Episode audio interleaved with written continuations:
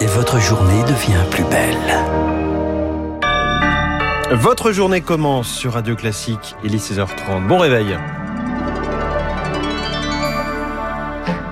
La matinale de Radio Classique avec François Geffrier. Et à la une ce matin, Charles Bonner, le gouvernement qui veut alléger les contraintes liées à l'épidémie. Un conseil de défense sanitaire suivi d'un conseil des ministres ce matin avec sept questions sur la table. Faut-il instaurer un pass sanitaire local et adapter les mesures?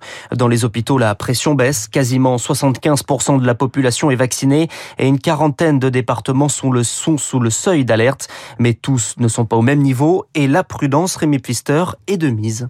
Avec 30 cas pour 100 000 habitants, la Charente-Maritime a l'un des taux d'incidence les plus faibles de France. Le préfet a pris les devants. Le masque en extérieur dans l'espace public, c'est fini à partir de ce soir.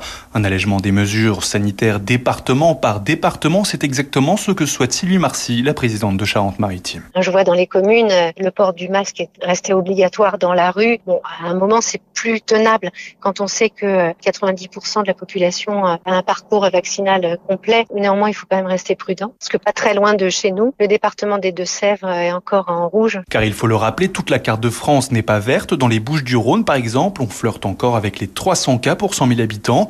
Alléger le pass sanitaire, c'est risquer d'envoyer le signal d'un relâchement des gestes barrières, prévient le docteur Jean-Paul Hamon première fois. On recommence à voir euh, des gastroentérites euh, qu'on voyait plus euh, depuis maintenant un an et demi. Ça veut dire que ben, les gens se lavent moins les mains, qu'ils mettent moins leur masque, incontestablement. Moi, j'aurais pas envie qu'on recommence cet hiver. Quoi. Certains médecins plaident pour que l'allègement du pass se fasse non pas en fonction des contaminations, mais en fonction des taux de vaccination. Car avec l'automne qui arrive et les rencontres en intérieur, ce sont les non-vaccinés qui referont circuler le virus. Les explications de Rémi Pfister et ce matin dans le Parisien aujourd'hui en France, le professeur Arnaud Fontanet alerte. Il estime que l'épidémie pourrait revenir à l'automne. La fin du quoi qu'il en coûte, le budget 2022 présenté aujourd'hui en Conseil des ministres. L'opposition grince déjà des dents alors que les dépenses supplémentaires pourraient atteindre 16 ou 17 milliards d'euros selon le rapporteur du texte à l'Assemblée nationale. La faute à une série d'annonces ces derniers jours, notamment pour les indépendants, les policiers ou les transports. Et on y revient dans le journal de l'écho dans 5 minutes sur Radio Classique. C'était un discours attendu. Joe Biden s'est exprimé à la tribune des Nations Unies. Attendu notamment par les Français, mais le président américain n'est pas revenu sur la crise des sous-marins. Il préfère jouer la carte de l'ouverture et promet une nouvelle ère de diplomatie. Un discours alors que les tensions sont vives, notamment avec la Chine, à qui Joe Biden s'est adressé sans la nommer. Nous ne cherchons pas J'insiste, nous ne cherchons pas une nouvelle guerre froide, un monde divisé en blocs rigides. Les États-Unis sont prêts à travailler avec n'importe quelle nation, peu importe nos désaccords sur certains sujets. Car nous souffrirons tous des conséquences de nos échecs si nous ne nous rassemblons pas pour lutter contre les menaces urgentes comme le Covid et le réchauffement climatique, ou les menaces persistantes comme la prolifération nucléaire. Joe Biden promet également plus d'aide aux pays pauvres dans la lutte contre le réchauffement climatique. Le président américain vante le multilatéralisme et se veut aux antipodes de son prédécesseur Donald Trump. Mais dans son discours, selon Annick Kliesel, enseignante à l'université Sorbonne Nouvelle, on voit surtout un président qui appelle le monde à adopter la vision américaine. C'est une proposition américaine au reste du monde de se rallier à leur projet pour le multilatéralisme, leur projet de revitaliser les Nations Unies et leurs agences. Joe Biden nous rappelle au passage que nous, les Américains, avons créé ces institutions en 1945. C'est une réappropriation, c'est le grand retour des États-Unis à l'ONU, dont euh, Donald Trump s'était désolidarisé, à commencer par le Conseil sur les droits humains. Annick Liesel avec Marc Tédé. À New York, la France, représentée par Jean-Yves Le Drian, le ministre des Affaires étrangères, va croiser son homologue américain Anthony Blinken aujourd'hui.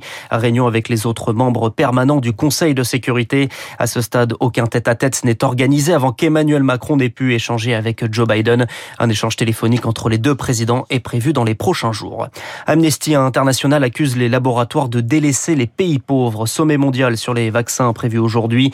Les États-Unis promettent d'augmenter leurs dons. L'ONG estime en revanche que les laboratoires laboratoires fixent des prix trop élevés et bloquent les brevets. Le projet de rénovation de la gare du Nord à Paris est abandonné. Le projet était conçu par la SNCF et Citrus, une filiale d'Auchan, mais les dérives de temps et de coûts sont jugées insupportables. Le chantier devait tripler la surface de la première gare d'Europe en prévision des Jeux Olympiques de 2024. Des traversées quotidiennes, 154 migrants secourus en mer du Nord entre lundi et hier.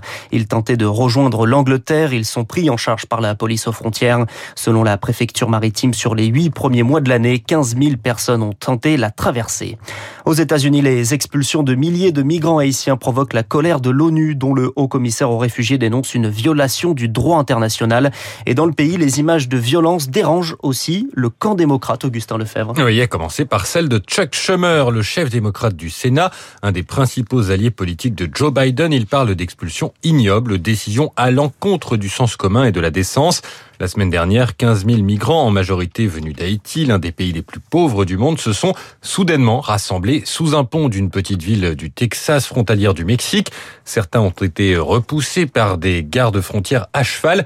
Les photos évoquent des cow-boys pourchassant du bétail. Ça a provoqué l'indignation des associations et de la classe politique jusqu'à la vice-présidente Kamala Harris qui parle d'images horrible. Dépassés, les États-Unis ont décidé de renvoyer ces migrants dans leur pays en proie à une crise politique et économique. Un, parti, un pays en partie détruit par un séisme cet été. Ces expulsions ont été qualifiées cette nuit par l'ONU de massives et sommaires. L'ONU qui estime qu'elles pourraient violer le droit international. Augustin Lefebvre. Et puis on termine avec une bonne nouvelle. Pelé va mieux. La légende du football brésilien a donné quelques nouvelles en publiant une vidéo. On l'y voit faire du vélo d'appartement, sourire aux lèvres. Il est toujours hospitalisé à l'hôpital de Sao Paulo après une opération du côlon. Merci beaucoup. C'était le journal de 6h30 sur Radio Classique signé Charles Bonnet.